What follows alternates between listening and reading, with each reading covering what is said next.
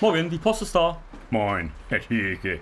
Ich war gestern beim Augenarzt zum Test für eine neue Brille. Ach ja, zum Sehtest. Alle paar Jahre braucht man ja mal eine frische Brille mit den neuesten Sehwerten. Ich musste da durch so ein Gerät durchgucken und die Buchstaben laut sagen, die ich sehe. Ja, die Geräte, die kenne ich. Aber die haben ja auch eine ziemlich hohe Fehlerquote, diese Augengeräte. Aha. Zum Beispiel lässt sich ein kleines A viel schwerer sehen als ein großes A. Ja. Oder ein großes B oder auch ein hohes C. Ja. Ein hohes C lässt sich eigentlich sowieso viel besser hören als sehen. Dann musste ich beide Augen zusammenkneifen und mit dem Zeigefinger auf meine Nasenspitze zeigen, Herr Tieke. Das hat aber mit Sehtest nicht mehr viel zu tun. Da hätte ich mich an ihrer Stelle nicht drauf eingelassen. Aha. Mit geschlossenen Augen steht auch jeder im Dunkeln. Ah. Ja. Da findet man weder seine Nase noch sonst irgendwas. Ich habe auch prompt daneben gegriffen, Herr Tieke.